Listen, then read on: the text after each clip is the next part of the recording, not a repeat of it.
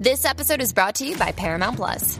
Get in, loser! Mean Girls is now streaming on Paramount Plus. Join Katie Heron as she meets the plastics and Tina Fey's new twist on the modern classic. Get ready for more of the rumors, backstabbing, and jokes you loved from the original movie with some fetch surprises. Rated PG 13. Wear pink and head to ParamountPlus.com to try it free.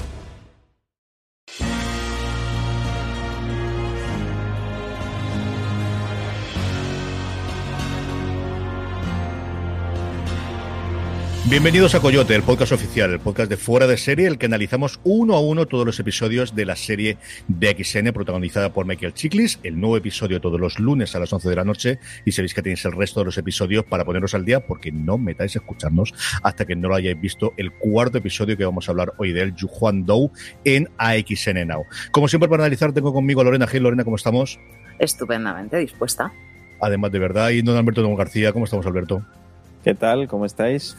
Pues con mucha ganas de hablar de este episodio con vosotros. Vamos a ir, como siempre hacemos, las temas principales, los temas principales, por dónde pensamos que puede ir los solo dos episodios que nos quedan para terminar la temporada. Pero antes, yo, conforme lo estaba viendo, Alberto, eh, cuando y Lorena, cuando eh, al principio se hizo toda la promoción de la serie, evidentemente tenía dos puntos fundamentales. Uno eran esos escenarios y la presencia de Michelle McLaren para compararla con Breaking Bad, y por otro lado, la presencia interpretativa de Michael Chiklis, el que nos comparasen de nuevo con The Seal. Y este yo creo es el episodio en el que más podría haber o a un Walter White en el que todo le va saliendo mal o a, ese Big Mackie en el que poco a poco se va enredando, se va enredando, se va enredando y siempre acaba con un montón de muertos a la espalda. Alberto, ¿a ti te ha recordado esas desventuras, sobre todo en torno a la segunda, cuarta temporada de Breaking Bad en la que primero vamos averiguando que el personaje tiene mucho más de sí y, segundo que constantemente tiene más problemas? Sí, sí, yo creo que además has dado en, la clave que enlazaba mucho a las dos series, que eran dos series muy gravemente morales, eh, precisamente porque constantemente nos ponían a los espectadores contra el, nos echaban no contra el muro de nuestra conciencia. ¿Qué harías tú? ¿Qué, no harías? Y todo eso tenía que ver con la madeja que decías de personajes que cuando intentaban salir del atolladero que ellos mismos habían creado y que a su vez les había permitido eh, hacer un pacto, en principio eh, mínimo con el mal, resulta que aquello acababa infectándoles la metástasis como metáfora en el caso de eh, Breaking Bad o ese em, pecado original que al final va a manchar para siempre al Strike Team en, The Shield. Yo creo que algo así tenemos aquí, porque claro, Ben Clemens en este eh, cuarto episodio obviamente quiere salir de la, ¿no? del influjo de todo el cártel y lo que hace es cada vez meterse más, meterse más, hasta incluso ese último plano que la verdad es que está muy bien, ¿no? Que es cuando le ofrece Mazo la mano y nos quedamos viendo qué hará, claro, porque eh, él eh, quiere salir, pero al mismo tiempo sabe que su única forma de salir es seguir ayudándoles. Entonces yo creo que ahí la comparación con las dos series está muy bien traída. Lorena, eh, evidentemente Ben Clemens no es Big Mackey, no sabemos si lo será en el futuro o si será un intento de ello, pero esa parte es que a lo tonto, lo tonto y sin haber hecho nada, Mackey se acabó unos cuartos los, los primeros episodios, pero llevamos cuatro episodios y este lleva de verdad siete, los he contado, siete muertos directo o indirectamente a sus espaldas. Fundamentalmente indirectamente. Creo que es la gran diferencia que a lo mejor puedo marcar. Yo con Breaking Bad no puedo hacer una, una analogía, exceptuando en los coloridos, porque he visto a lo mejor un par de capítulos solamente, ¿sabes? entonces no puedo cogerle. Sí que en, los primeros capítulos ya sabía este hombre dónde se va a meter y a ver cómo puede salir después. Vale, ahí podemos coger esa analogía con Breaking Bad. Con The no. Me niego, lo siento, CJ Navas, lo siento, Alberto. No, porque los muertos a las espaldas de Big Mac eran directos, indirectos, al punto, medio hechos. Vamos a ver si los rajamos por aquí, por allá, le pongo una bomba, le tiro. No, no es el caso. Yo lo veo mucho más indefenso a este Ben Clemens de lo que podemos ver a Big Mac, independientemente de que tenga una placa o no. O sea, Big Mackey sin placa daba miedo. Big Mackey con placa ah, ya daba terror. Ben Clemens con o sin placa no me da ese miedo. Entonces no puedo compararla mm. con The Shield. Creo que Coyote tiene su propio nombre aquí. Vamos con el episodio ya y como suele ser marca de la casa, como ya nos ha acostumbrado los cuatro episodios anteriores, empezamos con un flashback. Un flashback que nos traslada a Los Ángeles, nos traslada al barrio de, Boyle Heights que tiene otro nombre original que me encanta, que es Paredón Blanco. Así es como se llamaba Ah, este barrio a las afueras de Los Ángeles, en el sudeste. ¿Veis cómo uno se prepara los programas y al final Sí, busca sí, estas cosas curiosas? Pues Paredón Blanco o Broil Heights es un suburbio de Los Ángeles de eh, población mayoritariamente latina. Y aquí volvemos a ver esas cosas que hemos visto ya en un episodio previamente, Alberto, que es eh, contarnos eh, ese pecado original, precisamente que hablas tú previamente, ese momento en el que las cosas se empezaron a torcer, en este caso para uno de los sicarios. Para uno de los que hasta ahora, yo creo que no lo han llegado a decir en ningún momento en la serie, sí lo sabemos por IMD que el nombre del, del personaje es Sultán y que para mí es uno de mis personajes favoritos ya de Coyote. Ya lo era antes, pero desde luego en este cuarto episodio es uno de mis personajes favoritos. Sí, ha, ha crecido muchísimo y ojo, no, no, no solo de él, sino que los dos, los dos chavales que salen con él en ese flashback son los que luego vienen Mm. a medio episodio. Bueno, creo yo, vamos, todo, todo apunta a que Pero- son ellos mismos, ¿no? uno así más gordito, otro eh, más skinny. Y la verdad es que es, eh, bueno, en este caso más que un pecado, es una especie de pérdida de la inocencia, ¿no? Estos tipos, pues que más o menos pueden tener las barrabasadas que hace todo adolescente y que en ese momento es una especie de baño de sangre que les hace, pues, luego ser los brutos que, bueno, es que, en- digo, en, en el presente los dos amigos son bastante sádicos. O sea, la, la, la jugada que hacen para parar el, el- el- ¿no? la furgoneta con, con- es, es realmente. Y fijaos que yo, eh, por lo que decíamos antes, ¿no? Eh, parece que Ben Clemens, que claro, va, va acumulando eh, sangre a su alrededor. Y yo pensaba que aquello no iba a ocurrir. Pero claro, luego cuando, cuando ves que tuerce con el coche, los para y empieza como a quejarse, digo, ostras. Pero bueno, yo creo que es, es un, aparte de no, ya una marca de estilo que yo creo que ya los dos episodios que quedan tendrán que mantenerla casi por, por coherencia estructural. Me parece que está muy bien porque es lo que hablamos el otro día, ¿no? La serie tiene potencial para ir creciendo en personajes secundarios y yo desde luego no me esperaba que este sultán fuera uno de los que, de los que fuera a crecer y con ese pasado te da yo creo que alguna pista de que es un tipo que en algún momento puede tener cierta conciencia. Sí, yo creo que vemos la diferencia y luego hablaremos sobre todo de Dante y de lo que hay. Este es alguien que, por circunstancias de la vida, por lo que vemos en ese anticipo del episodio, Lorena sabe cuál es su trabajo. Él iba para estudiar, no le dejaron y a partir de ahora ha decidido que si era buen estudiante, pues ahora su trabajo va a hacerlo muy bien, aunque su trabajo sea coger la pala y empezar a acabar Acabar. cuerpos o a mandar misiones, Lorena. A mí mm, creo que es de las, de las escenas de este capítulo, seré, llamadme macabra, pero de las escenas de este capítulo es la que más me gustó, es el momento en el que él va con el cuerpo al hombro y la música es súper alegre de fondo. Entonces era como todos los mariachis ahí súper fenomenal y el otro ahí con el cuerpo como diciendo, ah, vamos a enterrarlo. Un día Entonces, trabajo. me exactamente, un día de trabajo. Mm, Sí que la referencia a, mm, a gente de, de las zonas más desfavorecidas que puedan elegir el camino del bien o el camino del mal. Este era un chaval que era estudioso, que iba a elegir, lo tenía muy claro, que no quería entrar en esta, en esta dinámica, pero la vida, o sea, la vida es como me han abierto los ojos así, ¿qué quieres? Al final que vaya por este camino. Y en vez de hacer una retirada, dijo, pues una avanzada en este sentido. Entonces, es que ahí están las decisiones de la gente, es me meto en esto hasta el final y me- drogas, lo que sea, lo que vayas a, a llegar a hacer, o al final me retiro otra vez, aunque me hayan pegado, aunque me hayan arrestado, aunque tal, pero vuelvo a retomar los estudios.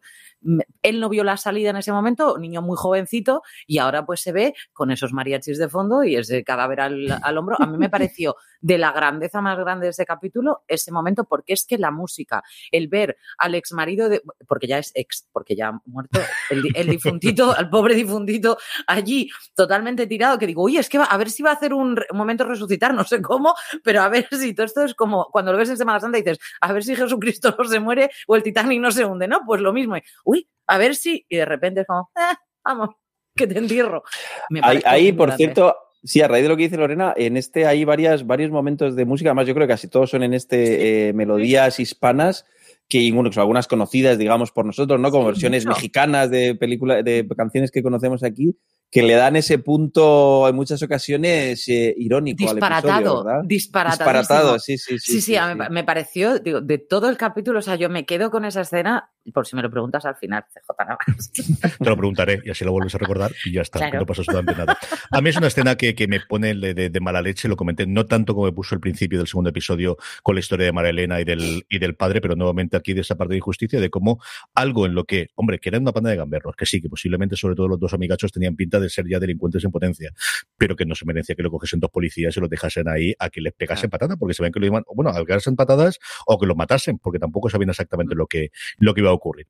A partir de aquí, el episodio tiene dos partes o dos troncos fundamentales, la historia y luego vamos con ella, que es todo esas misiones que lo va encomendando eh, Sultán a, Ben Clemens para que haya, y luego esa derivada mexicana en el que seguimos teniendo esa relación entre Juan Diego y Dante, en la línea de lo que comentábamos en el episodio pasado de va a haber un momento en que este hombre le ponga pies en pared y le enseñe quién es el jefe, y a fe que lo hace con esa escena inicial en el que va a ver cómo está una de sus inversiones, se encuentra con este Saulo, que el pobre le dicen que está atangando y le da la pistola, y ese momento primero de, si apretará el gatillo o no, y luego ese momento final de no se te ocurra volver a retarme nunca más en tu puñetera vida, por muy sobrino mío que seas, Alberto. Sí, sí, además la, relación, ¿no? Si vuelves a derramar sangre en mi casa o sigues a la embarazada sin una orden por mi parte, ¿no? Te, voy a... Ese marcar el, territorio, que yo creo que la relación entre ellos eh, también es de las que va creciendo en, la historia, me parece que, queda bien, ¿no? Por lo que decíamos, que la serie tiene potencial en los alrededores de Ben Clemens y aunque nos haya sorprendido en el, en el flashback con un personaje que no ubicábamos como tan central y que se ha convertido en algo más principal en este, en este episodio, las ramificaciones me parece que, que está muy bien y al final las relaciones de poder, porque yo creo que todo eso también va a tener sus propios espejos en Ben Clemens, eh, pues yo que sé, antes hablábamos de, de Sultán, pues a ver, eh, él que ha dejado su conciencia y ya le da igual todo, pues a ver hasta qué punto Ben Clemens es capaz de seguir esa senda o no. Bueno, yo creo que en ese sentido la, la presentación y la escena que acabas de hacer referencia me parece que es de, son de los momentos, luego si queréis hablamos de la tensión, de, la, eh, de, la gran misión que, le hacen. Y por cierto, y la introducción de un nuevo personaje que también va a tener algo que decir en este lo que pasaba a ser un dúo, ¿no? Entre Dante y su tío, ahora también entra en juego el padre, con lo cual las relaciones de poder que están entre esos dos personajes en la escena que, citaba CJ, me parece que van a dar un salto, porque si os acordáis, la semana pasada decíamos que no, sabíamos cuál era la relación entre los hermanos. Y ahora parece que es una relación bastante buena y que obviamente se la han jugado para sacarlo, con lo cual, bueno, pues ahí habrá que ver, ¿no? El equilibrio eh, entre corazón y cabeza, eh, el amigo Mazo, ¿dónde se ubica? Sí, yo creo que eso lo podemos comentar al final cuando pensemos qué va a ocurrir en el quinto y el sexto episodio y, en qué base hay esa relación, si se mantiene como antes, quién realmente es el jefe de la banda o si son los dos hermanos, que también hay cierta tradición, especialmente los carteles mexicanos, de que dos hermanos puedan compartir o puedan llevar este hacia adelante. Hay otra escena de la parte mexicana, Lorena, que, que nos vuelve a mostrar esas diferencias entre Juan Diego y Dante, que es cuando van a esa presentación, esa fiesta por fin vemos a la gente bebiendo, a la gente pasándoselo bien, eh, tenemos esa exposición de arte y ese momento Dante de soy el malo y de repente la artista le dice te estás apoyando sobre centenares de miles de dólares que he pintado yo y acaba como todos sabíamos que acabar, que es esa atracción entre artistas y malotes que hemos visto también un montón de veces en la ficción y que no os voy a decir cómo él está fuera de este lugar, ¿no? de, de cómo Juan Diego con su mujer se mueve perfectamente en lo que ellos quieren ser, que es la alta sociedad, y como él, esto es que esto no es para mí, es que a mí dame una pistola y dame una misión, pero esto de, codearme con los otros no se me da absolutamente nada bien. Yo, ya no es que sea pez fuera del agua, es que realmente no ni le interesa siquiera. Eh, estamos viendo que el jefazo tiene que tener también en algún momento ya, ya sea por la mujer, pero tiene pinta de haber o haber estado estudiando en los Estados Unidos que no en, que no en México, que tiene que tener otra trayectoria totalmente diferente a la del hermano, que este es el de... Me lo veo en este sentido un poquito como, como Idris Elba, ¿vale? Mm. En, en, The Wire, es decir, una persona que ha estudiado o que tiene algo de punto de economía o que tiene algo de tal, en el que se le ve mucho más versátil en muchísimas más, eh, más situaciones, mientras que Dante yo lo veo como al mismo chiquillo al canapaleado que estábamos viendo al otro, yo mm. creo que en este caso aumentado y corregido por el hecho de que su padre ya de entrada va a ser la, es la calca de él años más tarde. Esa es la pinta que tiene. Puede ser que su padre sea más listo, más tonto o al punto también, pero desde luego lo que parece es que su padre va a ser también el, brazo ejecutor. Y siempre hay una, mano, una cabeza pensante, no es Dante. Y lo de la mujer, francamente os lo digo, no, no, que bien, que se veía venir, que no lo entendí. dices la, artista, lo del artista. la artista me parece una descerebrada de muchísimo cuidado. O sea, se apoya encima de la obra esta, te dice que esta obra no es nada, que no sé qué, no sé cuánto. Bueno, pues ya que me has dicho que todo lo que yo hago, que por cierto, tenía ah, razón Dante, podrá ser más culto o menos culto, pero la obra de arte era un churro. Y encima coge y le dice, esto es horrible, y dice la otra, pues vamos al cuarto de atrás, que te vas a enterar. Y luego que, Dante, y, efectivamente, que, que, Dante precisamente no es el más apuesto de la clase. Que va, que va, o sea, ni con, eso, una que no, que no, que no. Sí, sí, pero bueno, el punto, la, coña, la crítica al arte contemporáneo, este abstracto, a mí me hizo mucha gracia porque cuando estaba por ahí lo dice, le reconozco que ese punto estuvo bien. Una pared blanca. No sé, en fin, me pareció todo muy. ¿Un cuadro blanco sobre una pared blanca?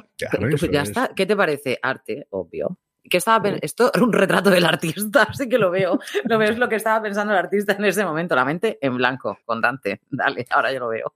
Vamos con nuestro Ben Clemens. Clemens logra cruzar la frontera con un pequeño movimiento en el que se le ve, pues eso, en el estado en el que está, como lo dejábamos al final del tercer episodio.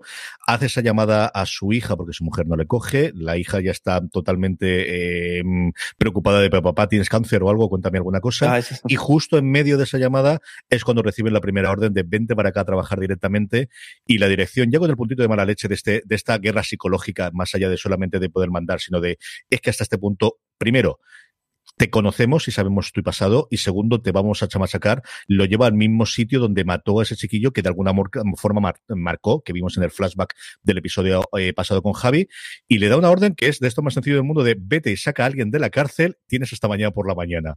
Y cómo se llama no se llama Juan Nadie que es fundamentalmente como tenemos del John Doe pero al final este es el nombre que hay del cual solamente hay como mil de personas aproximadamente que estuviesen detenidas que tenían este nombre Alberto Hombre, es un, es un giro, digamos, arriesgado. Por dos razones. ¿eh? La primera es que em, no dudamos de, la, pues no, de, los mil ojos que puede tener la, pues, pues todo el narco alrededor de, Ben Clemens, pero en ocasiones yo echo de menos en Ben Clemens mm, que sea un tío más avispado. Mm. Que, que, digas, oye, joder, si me están siguiendo, si. O sea, que tome más precauciones, por lo que hemos dicho va a ir cavando eh, cada vez eh, para intentar salir del agujero, lo que está haciendo es cavar más abajo y creo que debería poder mostrar por lo menos un poco más de, prevención, de, digo, porque es que ya la ha pifiado con su, bueno, iba a decir con su cuñado, perdón, con su, el, ex eh, marido, la ha pifiado metiéndose hasta el corvejón con los del, los del esto. Entonces me da la impresión de que al personaje le falta ese punto que a lo mejor es por lo que Lorena también decía antes, ¿no? De, que ya sé que esto no es de mucho menos, ¿no? Pero un punto más de estar alerta, ¿no? Él también es verdad que en todo momento siempre dice, yo no era policía, yo era eh, tipo de, frontera. Pero recordad que era al inicio, eh, lo primero que vimos de él era como entraba en un baño y rápidamente olía el crimen. O sea, el tipo tonto no es, puede ser muy, muy blanco-negro, pero tonto no es. Entonces, eh, como el, el, narco constantemente le está sacando la delantera, hay algo ahí que digo, ah, habría que trabajar un poquito más el personaje de Ben Clemens para eh, hacer, hacer compatible que le quieren porque es eficaz y porque está en un entorno donde es capaz de abrir puertas que ellos no pueden, pero que al mismo tiempo le tienen cogido. Entonces, ahí hay un elemento que no me ha terminado de convencer en este episodio. Y a ti, Lorena, ¿qué te ha parecido toda esa búsqueda y esa continua eh, mm, piedra sobre el camino, sobre piedra sobre el camino, llegar a la cárcel, de encontrarlo, pero no poder sacarlo de buenas a primera? ¿Te ha gustado toda esa parte? No. Pero no, porque me ha parecido muy. Es, lo que decía Alberto, no me ha gustado porque te da una angustia eh, muy grande por parte. Es decir, tenemos que saber que Ben Clemens se supone, ¿no? que es el bien y los otros son el mal, ¿no? Durante todo este camino no estamos viendo que tenga, es que, es que no le sale una. Entonces, la parte estratega que está requiriendo a Alberto que por favor la saque de una santa vez, ya puede ser mm, policía fronterizo, ya puede ser lo que le dé la gana, pero si le vimos un poquito con más chispa en los primeros episodios, lo que estamos buscando es esa chispa ahora. Vemos que la madeja cada vez se le está liando más, estamos viendo que él cada vez, fíjate que le vemos un punto inocentón. Que, que yo no he mm. entendido cuando le dicen, cuando le dicen, bueno, haces esto y se acaba. ¿Se acaba el qué? ¿Qué se va a acabar? Chaval, si estamos metidos en plenos carteles mexicanos, y además es que te, van a dar por todos los lados. O sea, si eso ya no lo estás viendo, Ben Clemes de mi alma, estoy por llamarlo por teléfono. O sea, es una cosa, me está poniendo muy nerviosa. ¿Qué me ha parecido todo eso? Una locura absoluta, una tristeza absoluta cuando ves esa cárcel llena de esos Juan Nadie, ¿vale? De, esas personas que intentan cruzar la frontera o de esas personas que realmente están metidas en muchos problemas o de esas personas X, me da igual, que no dan su nombre o que no tienen papeles o que no tienen nada y están metidos como ganado absolutamente en, esa, en, esas, además es que no llega ni a cárcel, o sea, es que parece donde metes a los perrillos cuando los, tienes ahí en el veterinario hasta que se curen, ¿no? Esas jaulas, es una jaula absoluta. Entonces, me da mm. un dolor de, corazón, un cansancio. Y él hay una parte que es, es, impepinable y es que Michael Chiklis expresa muchísimo con, con, con, la cara y cuando él ve eso, yo creo que es una parte dentro de, la, de sus labores como guardia fronterizo que él no había visto previamente. Perdona, CJ, porque por lo que decíamos antes, sí que en ese momento de la cárcel, él sí que tiene esa rapidez casi Walter Whiteana de buscar una mm. salida rápida porque literalmente 10 eh, segundos, cuando se da cuenta ¿no? de que le identifican, dice, uy, esto, mi coartada se va al traste, le dice a Mazo, pégame. Mazo, obviamente, es un tipo que sabe de qué va esto. Sigue, porque él, ya, él ya se ha hecho el no, y luego también se habrá hecho. Entonces, por eso te digo, Ben Clemens, no. Eh, en algunos momentos hemos visto ese punto de brillantez, de ante la presión, ser capaz de buscar un plan B, de salir, de escapar, ¿no? También lo vimos, ¿no? En, el desierto, que de repente tenía un par de ideas y dices, jolín, voy a coger, ¿no? Lo que, lo que he aprendido de, de a los que he estado buscando o lo que pasa en la, en la cárcel que citaba Lorena, y luego no termina de redondearse ese, esa capacidad estratégica, ¿no? De bajo presión, a veces puede ser muy brillante y a veces eh, como muy patoso. Entonces ahí habría que ubicar mejor al personaje. Yo creo que no ha tenido oportunidad de ser estratega todavía. Es decir, es que lleva reaccionando desde hace días, cansado, habiéndome matado a una persona delante. Es decir, porque cuando tiene que reaccionar al final lo consigue. Es decir, con todas las penurias, con todos los problemas, pegándose con todos, sabiendo que además tiene a Marilena en su casa, que eso nos lo hemos saltado por esa parte y toda la relación con el compañero, sabiendo que está traicionando a todo el mundo, que ha matado por su mm. culpa al marido, que está traicionando a la única persona que confía en él, que es su compañero, al que le roba la tarjeta sin decirle absolutamente nada, en vez de pedirle que le ayude. Eh, con la chiquilla la que ha salvado, y él no sabe que Juan Diego ha dicho mm. no, la, no la toques, la tiene dentro de su casa, teniendo a su hija, es decir, tiene todo eso en la cabeza sin haber dormido no sabe de hace cuánto y aún así es capaz de reaccionar. Y es capaz de reaccionar incluso en el momento final de, de es el momento quizás más de bueno, ¿no? De, de, eh, voy a ir a intentar, porque sé que estos sonados le van a cortar la cabeza y, me han dejado inconsciente dentro de este hotel y aún así voy a intentar salvarlo, pero es que el mundo se le viene abajo. Yo creo que posiblemente, y luego lo podemos comentar al final, esos dos episodios que nos quedan y con una parte que nos falta por comentar, que es la vuelta, que no la habíamos vuelto, vuelto a ver, da la investigadora del EHSI, de Homeland Security Investigation, que vuelve en esa interrogación que le hace a su compañero, que si he dicho antes que Sultán es mi personaje secundario favorito, yo creo que también lo es esta investigadora Lorena, que en una sola escena en la que tenemos, la vimos el otro día y está aquí, esa sonrisa que tiene cuando dice, te voy a hacer polvo. Mm, empieza a soltar todo lo que sabe porque te voy a hundir absolutamente y totalmente. Y mira aquí las fotos. Eso sí, con una sonrisita. También recuerdo a varios personajes, pero la sonrisa, mm. me ha encantado esta mujer el papel que hace. A mí me ha gustado más mm, el, el ser tan, tan femenina. Fijaos lo que os digo, ¿no?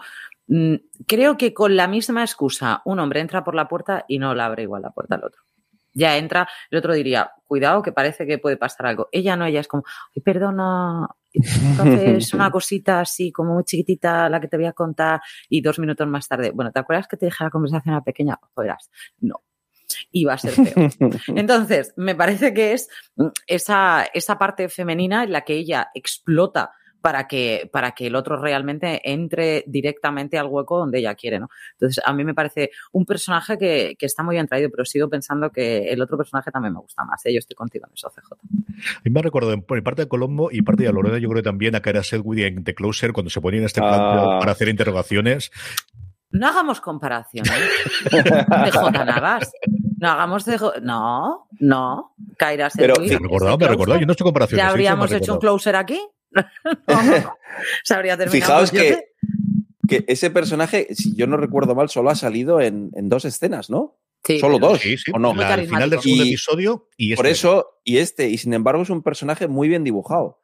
Por lo que decís, ¿no? Por lo que ha traído Lorena, que está muy bien, ¿no? Trae esa, esa cosa, ¿no? Casi ami- amistosa, eh, una hermana que quiere ver cómo va esto. Y el cambio, ¿no? El giro, la sonrisa. El otro día también la vimos, ¿no? Que era la inteligente, que levantaba y además como sin demasiados escrúpulos. Con lo cual, el, el, el- bueno, eh, me parece que es un personaje que está, está muy bien, muy bien trabajado y lo que dijimos también el otro día, me da la impresión de que, de que puede, puede ser una de las claves de, de los, de los dos últimos capítulos Sí. en esa subtrama que es poner a Ben Clemens contra las cuerdas, en este caso por el otro lado.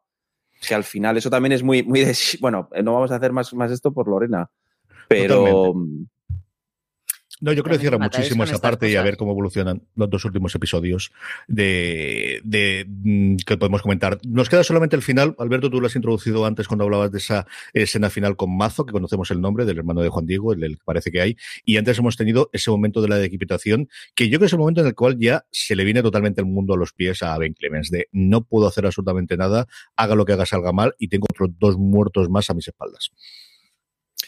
Yo, yo creo, eh, por eso digo, antes yo había hecho una reflexión, pero con la que tú has hecho, la verdad es que me parece que está muy bien. Quizás estamos, eh, hoy hemos sido un pelín más, más severos, ¿no? Con la delineación del personaje, pero a lo mejor hay esa parte humana de es un tipo que se ve superado. Que no es mal policía, que es un tío que tiene su. ¿no? que está espabilado, pero que está de repente en un entorno, recordemos, ¿no? Era un tipo blanco y negro, y aquí hay tanto gris que se marea. Entonces, ese, ese, ese, ese cambio de- del- del final, donde entra un personaje que parece ser tan potente, eh, yo creo que, mm, que puede, puede, puede generar grietas en el, en el lado del, del cártel, obviamente. Y yo no sé si eso puede, puede provocar una especie de eh, reconfiguración de las alianzas con Ben Clemens, porque claro, él en algún momento tendrá que decidir si la cosa va mal, a qué caballo apuesta para salir de esto ha puesto al hermano listo político, eh, ha puesto a este al que he salvado, que parece que además me debe algo.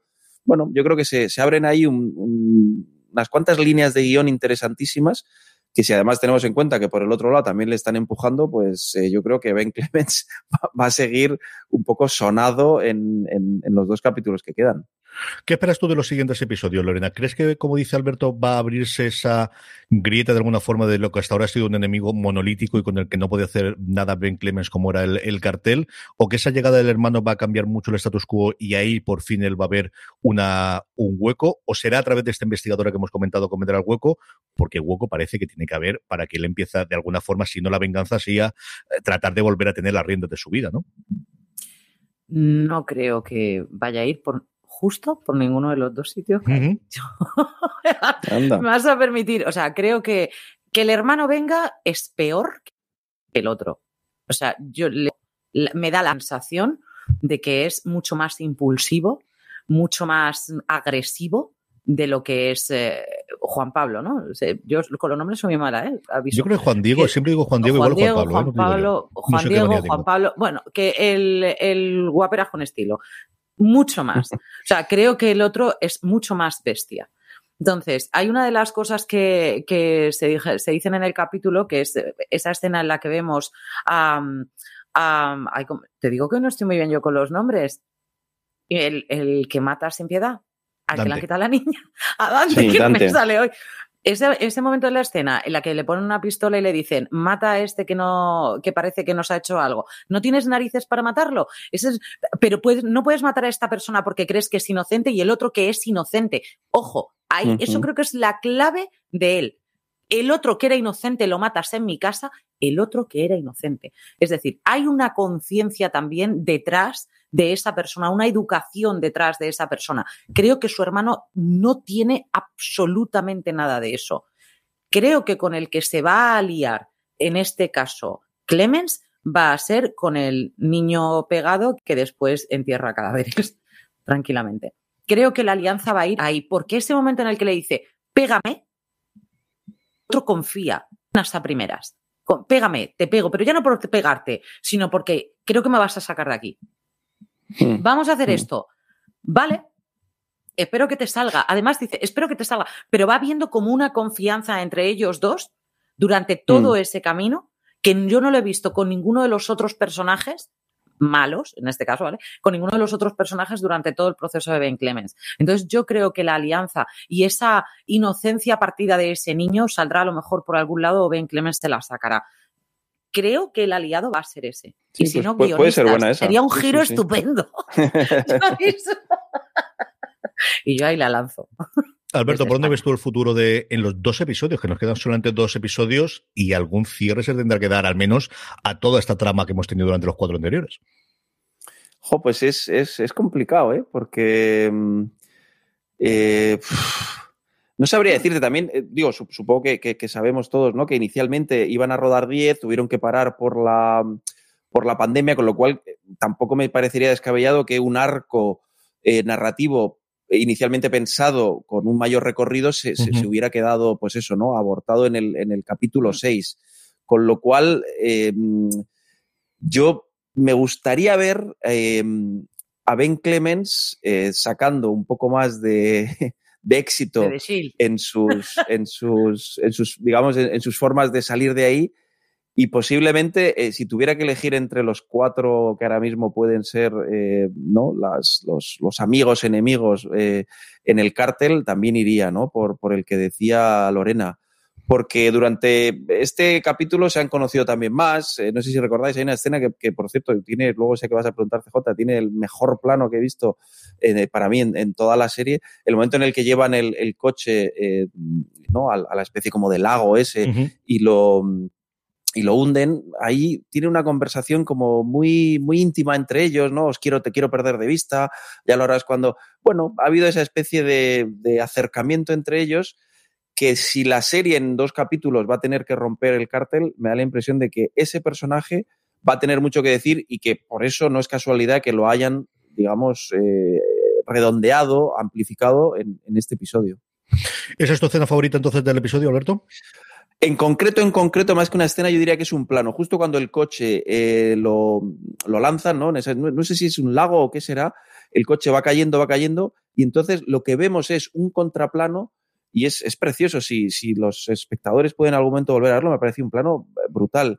Que eh, lo que vemos es un traveling aéreo que nos, nos presenta la toma del coche metiéndose en el agua mientras la cámara se acerca casi a ras de, del agua me ha parecido un, un, momento, además, como casi intrascendente, pero de una planificación complicada, porque claro, tienes que tener ahí a, pues, ¿no? el movimiento de grúa, que probablemente haya sido con un dron, hacerlo coincidir con el momento en el que el coche está cayendo y no es un, no, no, no es un momento especialmente enfático con lo cual me ha parecido un, momento realmente cinematográficamente fantástico.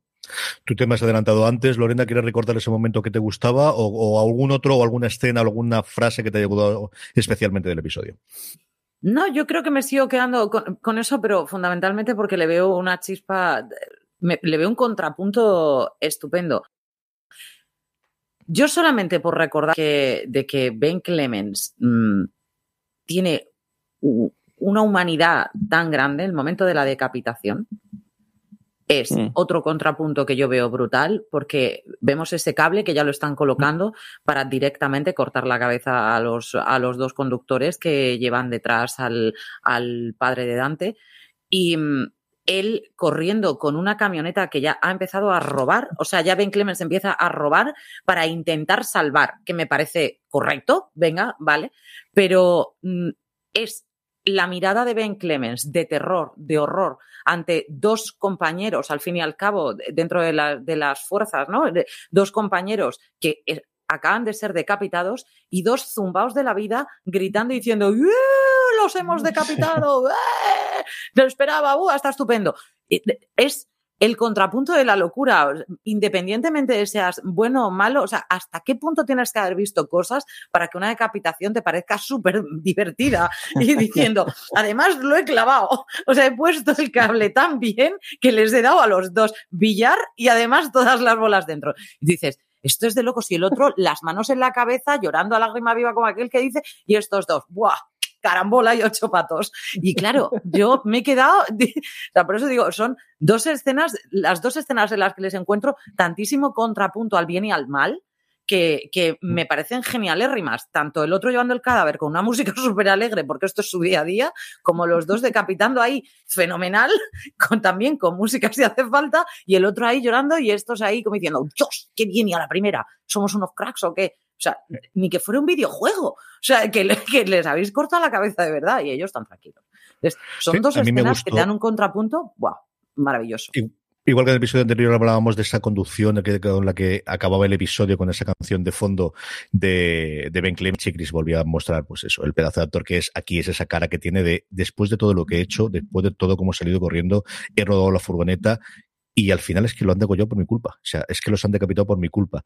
Y la escena de montaje de la decapitación. O sea, de todo el esta, mm. me recuerdo muchísimo el episodio del tren de Breaking Bad, de todo el proceso que había previo, de todo el rollo, mucho más simplificado, mucho más cortito aquí, pero me recordó muchísimo ese montaje, o también de películas de atracos y de, y de, de heist, ¿no? En general, en el que vemos todo el proceso de ahí y, que no sabemos cómo, cómo ocurrir. Y luego la escena final. O sea, nuevamente yo creo que la escena final de la mano de Hola, soy Mazo y tan, cliffhanger y leche. No, siguiente episodio. ¿Dónde está? ¿Dónde está? ¿Dónde está que lo podemos ver ya?